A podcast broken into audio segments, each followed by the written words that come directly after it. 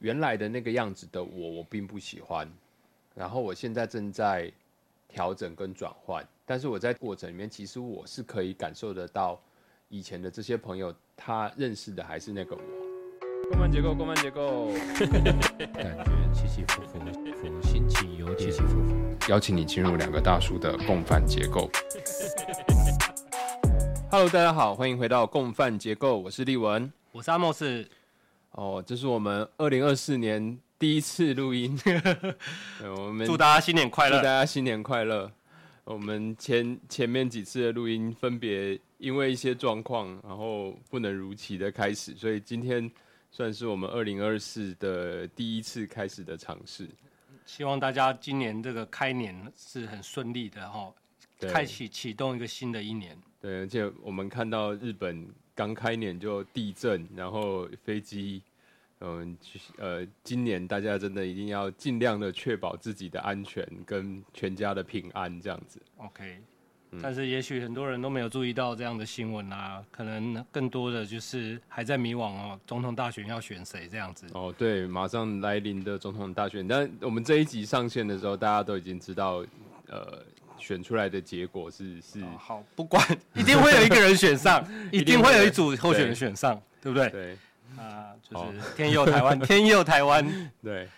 哦，我们今天喝什么呢？呃，今天稍早我在问丽文，我们今天喝什么的时候啊，他告诉我说是养命酒，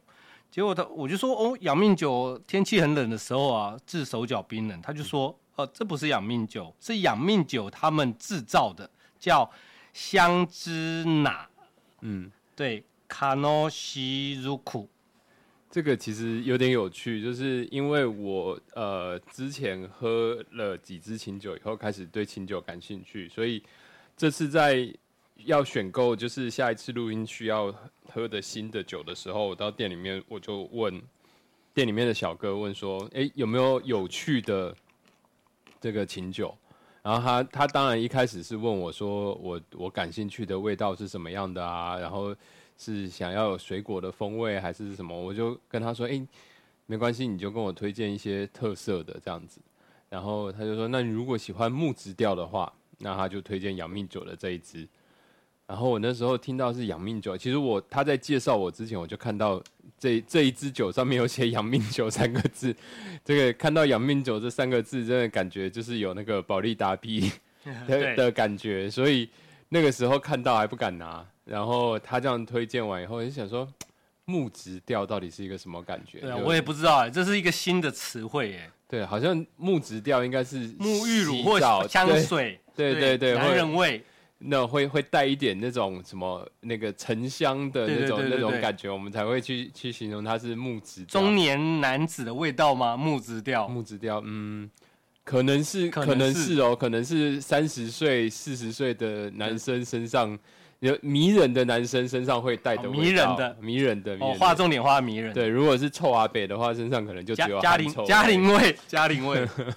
那阿莫斯你自己喝这个，你觉得它所谓的木质调是什么样的感觉呢？嗯，其实还是有先有琴酒的感觉啦，所以我们刚开始先纯饮的时候，啊，喝起来其实是有一个呃。让我回想起那个伏特加时代的事情，这样子。但是呃，我们加了冰块之后，就开始有一些其他的风味，然后就开始把这些零食拿出来拿出来搭配，这样子，我觉得应该是蛮舒服的。它前半段的那个杜松子的味道，应该就是都一致啦，就是所有的琴酒一开始都会有有一个这样子的味道。有些人不喜欢那个杜松子的味道，会觉得有点像那种化学药剂对对对，的感觉。但是如果就是喜欢这种这种调性的话，呃，它前面这一段其实跟比如说你去喝调酒喝马提尼，它它上来的时候那个那个口感是一样的。嗯嗯然后到后半段的时候，真的开始有一点不一样的味道，因为像我们之前在在喝别的琴酒的时候，可能前面这一段过去之后，后面出来的是柑橘的味道，或者是说会有一点甜甜的味道这样子。但是这一支在后面就开始出现一些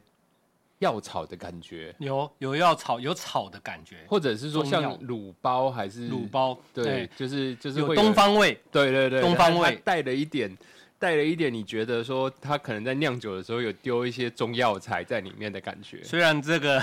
那个养命酒株式会社不是我们的干爹哦，但是我还是有上上网看看一下这些 哦，它采用十一种原料进行蒸馏这样子，嗯，哦，就是十一种啊，什么花椒啊、生姜啊，就是各式各样的一些啊，所以会有这种不同的一个。风味这样子，嗯，那当然上网查上网查找，我就会看到这是乌樟为主体的风格，我也不知道乌樟哦，嗯，所以它是一种树的树的味道，对对对，什么小，然后像我刚刚讲十一种，可能会有小豆蔻啊、当归啊、肉桂、香菜。香芹子、甘草这些的，所以你看嘛，我们我们刚才那个当归的味道啊，然后豆蔻的味道，其实就是卤包的感觉。对对对，所以有有的确有一点东方的感觉哦。嗯嗯嗯。但是整体来说是好喝的，好喝，就是纯饮也 OK，就看看你自己对于就是高高酒精这种蒸馏酒的接受程度怎么样。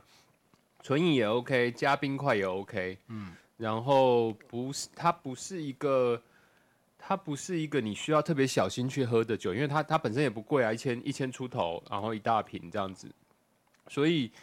呃是一个可以好玩来试试看。那你说要把它调跟其他酒调在一起，那可能就要留意一下它后面的那 那一段味道，对，跟你要一起调的那个那种中药味、乌樟味，还有杜松子味道，要要想一下怎么去呃用。果香跳出来，或者是用其他酸味去调和。对，那反而是像那个恩熙俊在玩的，就是拿一些酒去煮菜的那种。哎，说不定他会很适合一些一些菜的搭配。羊肉卤嘛，弄个卤肉，或者是弄个煮个米血什么，或或许他会很适合这样。养命酒哈，希望让我们延那个延年益寿这样子。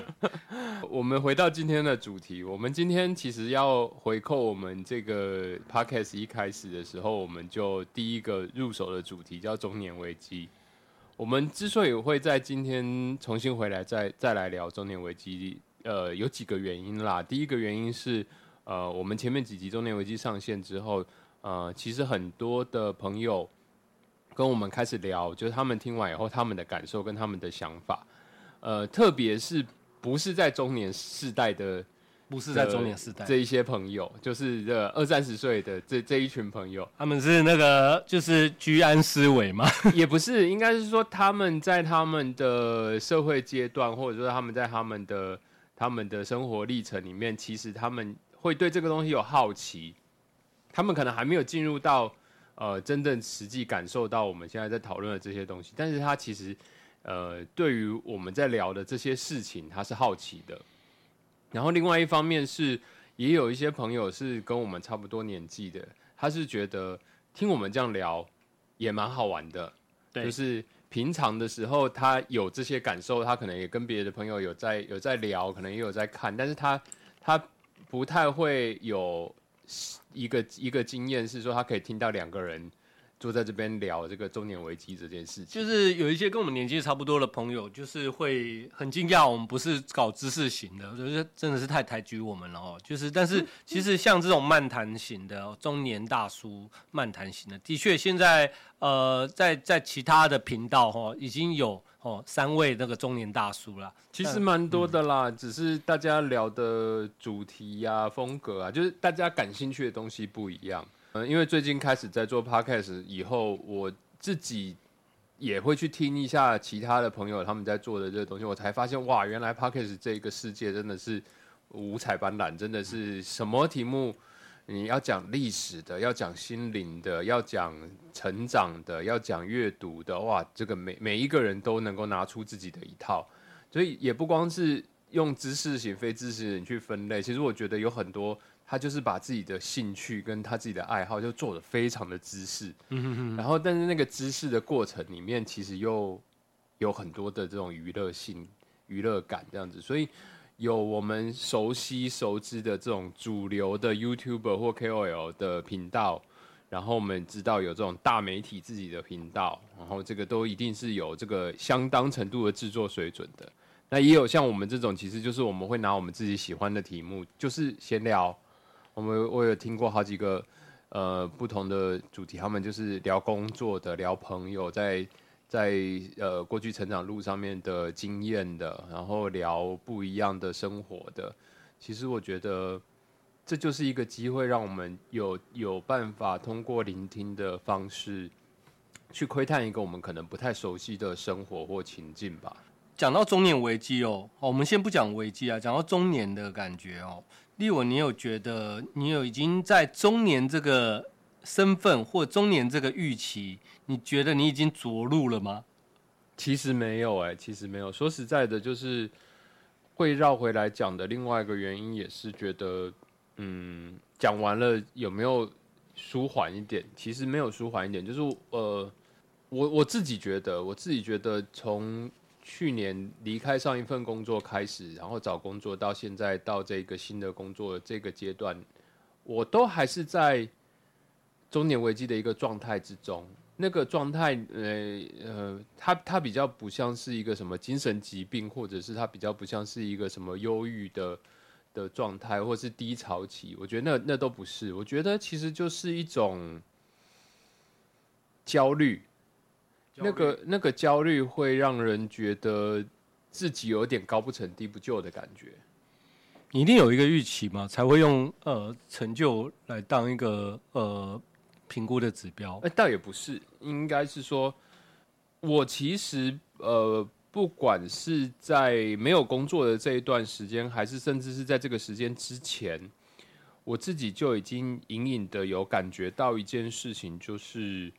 呃，有一些有一些人跟有一些能力是我就算努力我也我也达不到的，然后。我的焦虑其实是停滞在于我不断的质疑我自己，我现在在做的这些事情，真的是尽了全力吗？或者是说，我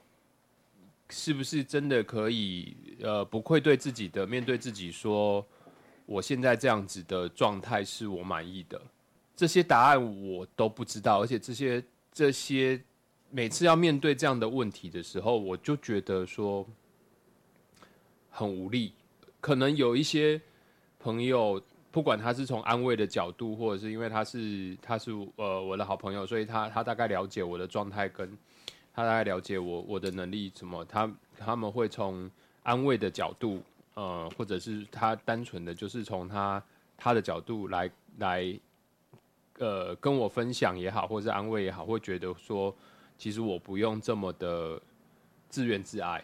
我觉得这个焦虑。就一直在那边，你你逃都逃不掉。我自己知道，我自己才是离开这个焦虑的关键。但是我也没有，呃，一直扒着不想离开，反而会有一种感觉是，啊，我好像用尽了全力，但是我的脚还是在这个泥沼里面拔不出来的感觉。我最近有机会跟五十多岁的呃大哥。哦，而且超过两三个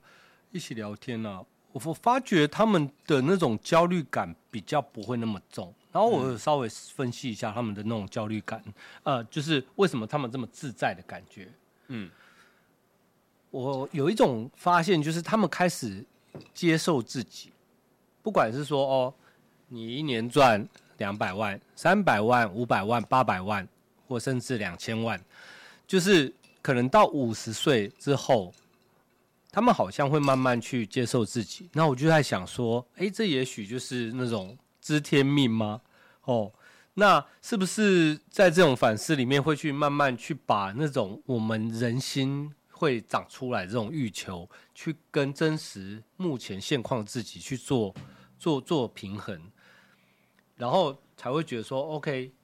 我打个比方来讲哦，其实可能十几岁、二十几岁的时候，我们会看到有一些在社会上很有成就的人，他们呢啊很厉害，开名车哦，然后在大公司工作，是个专业工作者这样子。我们好想要变成那样子的人，然后可能回到家会跟自己的呃长辈爸爸妈妈会讲说：哇，这个人超厉害，然后他是怎么样怎么样的，然后他获得怎样的殊荣。或者说他有怎样的呃技能这样子，但是我每次在观察我这样的分享的时候，我的父母都会用一种比较平静的方式去回应我，然后我就会发现说，其实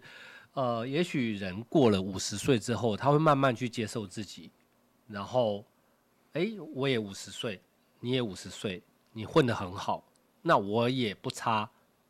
也许我从他们身上是看到这样子，嗯，那所以我回过来讲到危机感，也许在四十出头到四十岁到五十岁之间，也许是慢慢去接纳自己的一个过程，这是我最新的一个发现。嗯，呃，我只能说我理解一部分。当我在三十几岁，我带团队的时候，然后可能我是一个企划的主管，那可能跟我一起工作的都是呃企划的同事们。所以我会有很强的保护主义，然后我会有呃希望他们强起来的这样的的想法，而且我会认为他们都可以强起来，然后我反而会忽视掉他们的强可能跟我擅长的东西是不一样的。但是我现在其实我更有那个余裕跟空间，是我不会把这个压力去放逐在他们身上，而且我会看得到他们个人的优势。就是我现在其实反而会比较进入到一个，我愿意把那个环境搭好，然后让你在里面发挥你的强项，这样子的一个状态。那我觉得这个其实是从三十岁到四十岁的过程里面慢慢在转变的。那其实，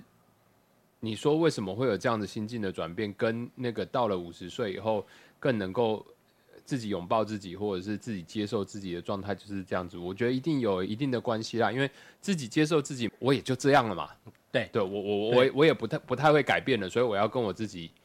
就是和平相处，和平相处，然后就是算是接纳自己，把自己活得好一点。对。那我我觉得我现在的焦虑感其实反而不是我不接纳自己，我现在的焦虑感其实最大来自于疑惑，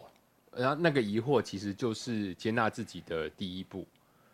但是但是人家不是说事实不惑吗？事实不惑，但我觉得我现在的事实非常的惑，超惑。我现在我现在的事实非常的惑，因为呃我最近因为工作的关系，我要常常接触 AI 的东西，然后我可能就会被。几个大的这种跨国的科技公司发来他们的线上课程啊，什么这样子，然后当然自己有兴趣的东西就会自己 pick up，然后开始看一些东西这样子。我之前碰五 G 的题目的时候，我去上五 G 的课程的时候，就是我也是我都什么都不懂，我就闷着头开始下去去学这样子。但是现在那个心境不一样了，就是对我知道我继续往下去学，然后哎，我我好像也可以去学个 Python。我好像也可以去学一下，就是 Google 云端的这些东西怎么用，或者是我去学一个 Azure 的的这些东西我要怎么用，然后我就去学一个简单的，我可能未来也不用写 code，但是我我可以学一个简单的概念，啊，可能会帮助我做作为一个 PM 是一个更专业的一个角色这样子。你还想学东西哦？我我是一直都有都有学习的这个动力存在，只是当我碰到这个题目的时候，我其实已经可以划清楚一个很很明确的边界，是我自己会告诉我自己说，学 coding 不是不是我现在要做的事情。但是你要了解 coder 在做什么，我要了解他们呃讲话的时候，他的语义代表的是什么，或者是说他想要表达的逻辑是什么。因为越这样子看，我越发现。很多时候，呃，技术背景的这些小朋友们，他说不出来的那些话，都会变成工作后期爆发出来的问题。嗯嗯嗯，哎，啊，他说不出来那些话，其实有的时候责任并不在他，有的时候责任是在发号施令的人，他没有这个概念。了解了解。所以，如果要有一个人在中间缓冲的话，这个人势必要懂，呃，这这个技术人员在讲什么，什么，哎，然后他也要。知道就是发号施令的人，他他所说出来这个东西到底在呃，就是城市的逻辑上面是不是合理？跟他的工作如何产生关联？对对对对对对对，所以所以其实我的学习动力来来源是这个。那但是我我其实在里面我就会有一个疑惑，就是我学这件事情，我未来的位置在哪里？就是我我已经不是我原来的那个位置了嘛，然后我现在的位置是一个另外的样子。我学会了这个东西之后，我在现在这这个公司里面我是没有这个位置的。那我需不需要做这件事情？maybe 你想要提升你的工作素养，让你的工作掌握度更高。对，然后又会带来其他的疑惑，就是说，比如说我做这件事情是要提升我自己的竞争力，是为了未来的转职做准备的时候，我又会有一个下一个疑惑，就是说，如果我要转职的话，我要在这边待多久？嗯嗯，就是这个的这一个的疑惑加疑惑，在年轻的时候，它比较不是压力，因为年轻的时候，甚至是三十出头岁的时候。我其实离开一个工作，我说走就就能走。我随时在找另外一个工作，再衔接下一个工作是很轻松跟很快的，因为我的要求并不高，我要承担的家家庭的成本的风险这些也不高。但是现在对我来说就是一个蛮尴尬的时间点。你会不会去把它认定为说，你想要再创造你在事业上的第二曲线呢？我觉得现在思考的点，肯定在想的一一件事情，就是，嗯，我现在是在找一个安老的地方呢，还是我现在是在做一个自己的，呃，就是里程碑呢？我如果要做一个代表作的话，现在我的状态到底是不是一个做代表作的状态，还是我现在在寻找的就是一个安稳的状态？然后这个安稳的状态可以跟陪着我一直到六十岁到七十岁，然后我顺利的退休，那。如果我现在就为了未来二十年已经先做好这样子的预先的准备的话，我甘心吗？我觉得现在去预测二十年的这种规划是一个，我又觉得太遥远哎。有一种思考的模式就是工作就是工作嘛，你在哪边工作都是都是一样的，就是你你除非真的是创业去去拼一个自己的梦想，不然你进哪一个公司的工作其实都。大差不差啦，然后你你要去做一个，呃，可以把工作应付的很好，或者是说在这个公司里面，随着你的年资的增长，然后开始你的薪资、你的福利的待遇开始去成长到一个稳定的状态，这件事情其实在哪里都一样嘛。那。你说是为了未来二十年先去做谋划吗？其实也不见得是谋划啊。其实另外一件事情是，就是你会提早去问自己说：好，那假设这就是你未来二十年，你甘心吗？我觉得现在就是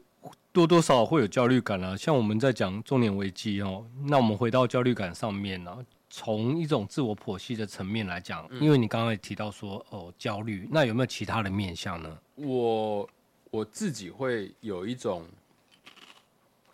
挑战自己人设的状态，呃，我没有刻意的去经营什么样的人设，但是我肯定我在我的朋友心中是有一个有一个特定的人设的，那个人设会比较武断，会比较固执啊，得理不饶人那样子的一个一个状态，我我理解会有那样的一个状态。那也确实跟我以前的呃沟通啊、人际相处啊这些处事的方式是有绝对的关系的。对我来说，这个人设的本体并不太干扰我。我要什么，其实反而是我现在我现在更更关心的事情，就是原来的那个样子的我，我并不喜欢。然后我现在正在调整跟转换。但是我在调整跟转换的这个过程里面，其实我是可以感受得到，以前的这些朋友他认识的还是那个我，所以呃刻意的小心、刻意的客气，或者是呃有的时候呃就是会感受得到对方是语带保留，或者是对方对方的对的应对态度就是很很社交情境上的的应对态度，这个这个都是可以理解的。我现在比较焦虑的事情是，我在这个时间点的转变到底给我带来什么？你转变有一个标的吗？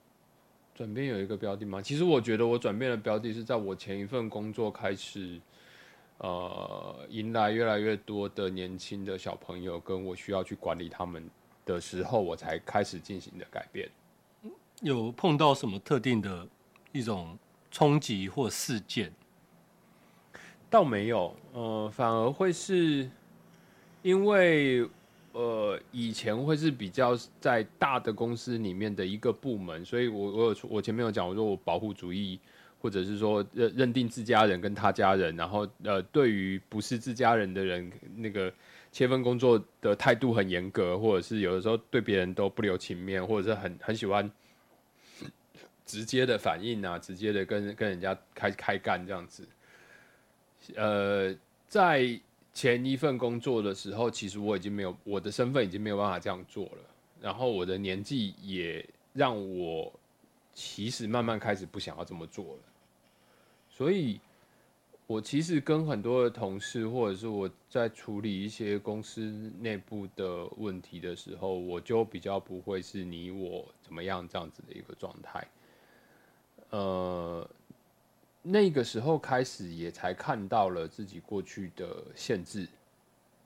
然后看到了过去的自己的限制以后，你我我我才知道，就是啊，对，那那我不想要那个了，就是那个对我来说太幼稚了。我我我已经想要往下一个阶段去走了。那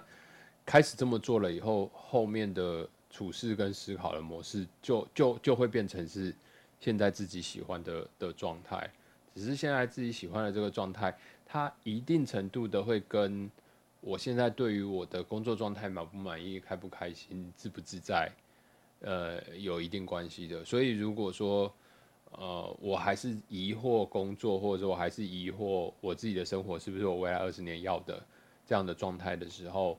我就不会对于我的转转变这件事情是满意的，那反而就会变成是一种自我虐待。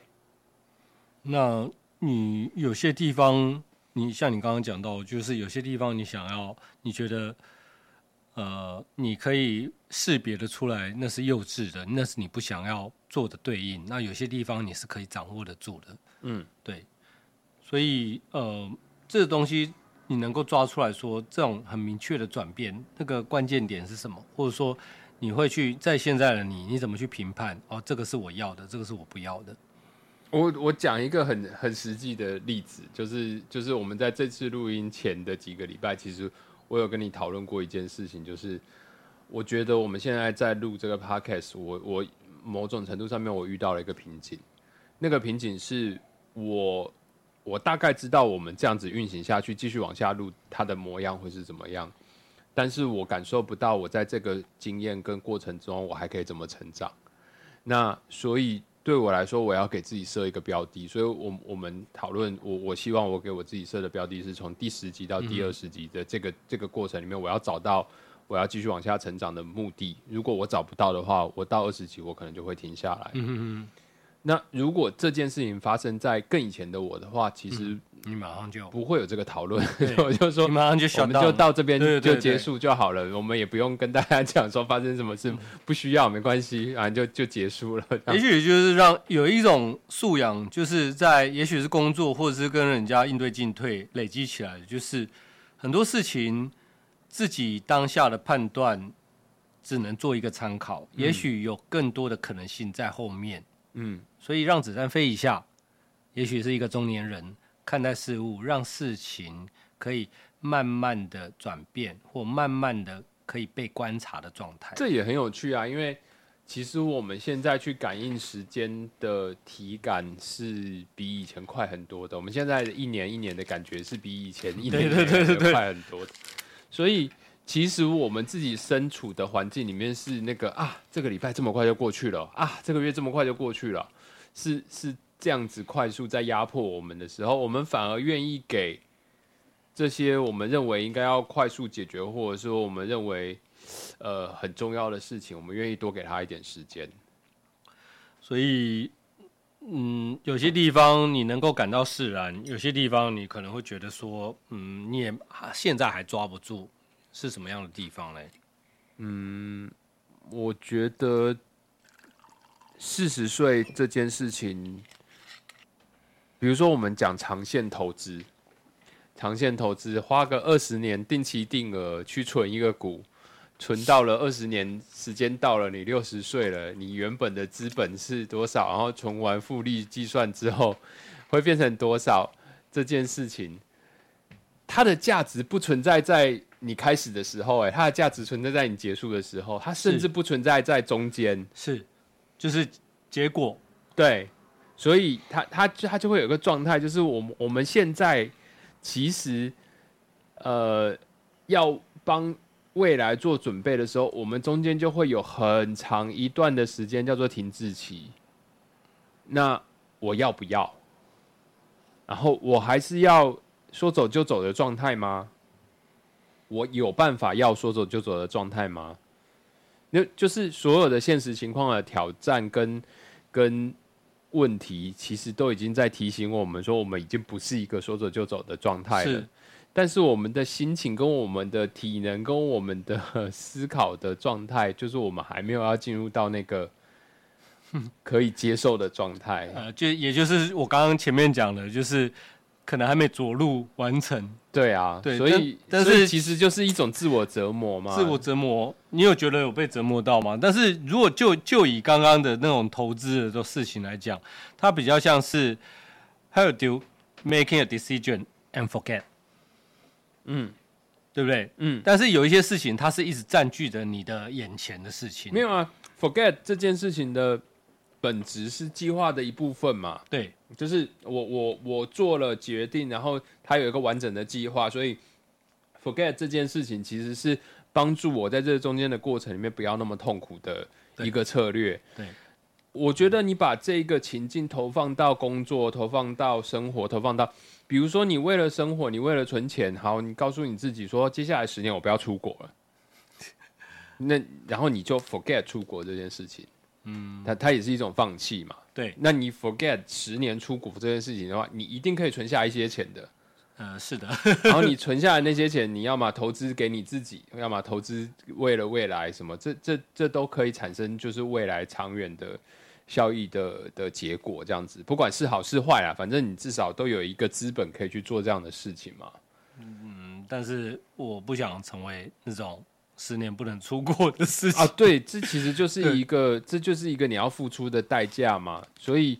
我们现在就是在在讨论各式各样的成本，因为我们现在其实就是在一个资本最最不充足，但是成本最多的状态。资源最不充足，成本最多的时候，我们只能看着很多东西叹气。就取舍，大部分是舍，大部分是舍。大部分是舍，只是那个舍，就是你你现在要去做的选择，只有我要放弃跟我要赌一把这样子的概念，就是因为你要 living，对 然后你你要舍，你要舍多舍少，对啊。说如果说我已经有一桶金在那边的话，或许我现在要考虑的是我要投资什么东西对我来说的效益才是最大。但是对现在我的状态来说，就是至少我自己现在的这个状态来说，我现在要选择的是风险最少的那一条路。我其实没有什么好赌一把这件事情的。另外一个层面，就是因为你面前的东西都是舍舍舍舍舍，然后加上之前找工作的时候，你你自己也知道啊，就是说我自己有这样的一个能力，但是我在职场面面对工作的时候，他就没有这样的一个位置。嗯嗯嗯，啊，就是你有能力但没有位置，那他会反向回来去问你自己，说你是不是真的如你自己所想的，你是有这个能力的？好，那这个问题其实也一直很困扰我。好，就是就算我愿意往下找工作，我可能也找不到嗯哼哼，啊，因为人家看了你的年资，看了你的经历，他主动会联想，我现在给你开这个 offer，你一定不会满意，所以也不会跟你聊了。有没有机会斜杠出来？像我们现在在做的事情，就是一种斜杠嘛，对对对，斜杠也要有机会成本啊。是啊，因为我们刚刚在录音开始之前，我们也提到一个我们共同的朋友，他最近也是从一个外商公司哦离开，那他也进入到创业的阶阶段，这样子。嗯，对，他也对啊，我们也许可以找也是差不多是在我们这样的一个年纪，然后他要开始挑战创业，然后他要开始募资，而且现在全球不景气的环境，他要开始做一个做一个题目去去达成他的这这件事，实现梦想永远是值得鼓励的。是就是这件事情绝对是肯定的，但是我们也都知道这个年纪要去做这样的一个决定，或者要去做这样的一个挑战，他他面对的风险跟他要承受的压力是是什么样的？他有家庭，他也一一个年纪的，他也有中年危机。对啊，对啊，对啊，对啊，对啊，所以。嗯，我们以前看很多中年危机的人，就是干嘛卖跑车，然后怎么做做一些风事这样子，可可以理解，因为他在他生活的太多面向，他要放弃了。那他在唯一他那个可以封一下，他唯一可以玩手机游戏的时候，那所以你让他氪金氪个十万有什么呢？他他他可以出得起就让他出嘛。好啊，这是一个课长，课这长。是个个一个课长，对，那反正那是他那是他可以的范围嘛，而且他在那个范围里面他可以得到他的快乐，就就允许他嘛。我我自己觉得啦，就是即便你允许他了，他也得不到快乐的啦。就是我我我觉得中年就是一个要过去的年纪，就是这这一个时间点跟这一个状态，我们会有各式各样的抱怨跟各式各样的不满，是因为我们正在承受这些压力，跟我们正在。从这些我们不想要选择的事情里面去做出一些选择。我们只要身在其中，我们表现出来样貌就一定不会是最好的那个样貌。最近在 Seven 买咖啡，或者是在早餐店买早餐，他是叫你帅哥还是叫你大哥呢？他叫我先生，对我好几次已经被被那个 Seven 的妹妹叫大哥了。没有，只有比我年纪大的大哥才会叫我帅哥。那是 Seven 的 Seven 的弟弟妹妹都叫我叫我大哥，然后当然我就想说，那我会叫谁大哥？他们已经没有头发了。嗯，对。那呃，其实今天说了这么多，就是我们继续再开始聊这个中年的状态，跟我们对于中年的感应。这样，今天这一集讲的比较多是我的部分，那我们下一集的。呃的的录音的时候，我们就会再从阿莫斯这边来跟我们再分享更多一点，从他的角度。我想每个人都有中年危机啦，但是就是中年危机可以展开来哦，非常多的面向啦。但是刚刚是提到说蛮多在职场上，或者说呃呃四十不惑，其实我们超级他妈的惑这样子。那你觉得我们今天喝的这个养命酒的琴酒？适合我们现在中年的状态吗？呃，我觉得可以再继续往下喝，我觉得蛮好喝。它，我觉得它有一种嗯，第一续航力不错。第一口尴尬，但是对第一口面的时候，反而是它的香味很丰富。它它的香味会一直，而且它是温顺的。嗯，它给你的那个中枢神经的敲打，所以不会那么。相较于高粱，就是高粱就是一个。第一口跟喝到中间其实是差不多状态，它其实就是一直往下追加酒精的概念。对我，我上个礼拜才因为喝高粱喝太急，对发生了一些事情。好，那我们今天就先聊到这边，然后呃，希望我们这个对于中年危机的这个进一步的分享跟。跟聊天可以为你带来一些不一样的感受，然后我们真的很希望我们的呃听众朋友可以跟我们有更多的互动，所以我们其实也开了 FB 的粉丝团，所以接下来我们呃包含各级的上线啊，然后还有一些我们在录音的这些内容，我们都希望透过粉丝团能够来跟我们的听众朋友可以有更多的互动，所以不管你是二十岁、三十岁。哦，甚至四十五十岁，那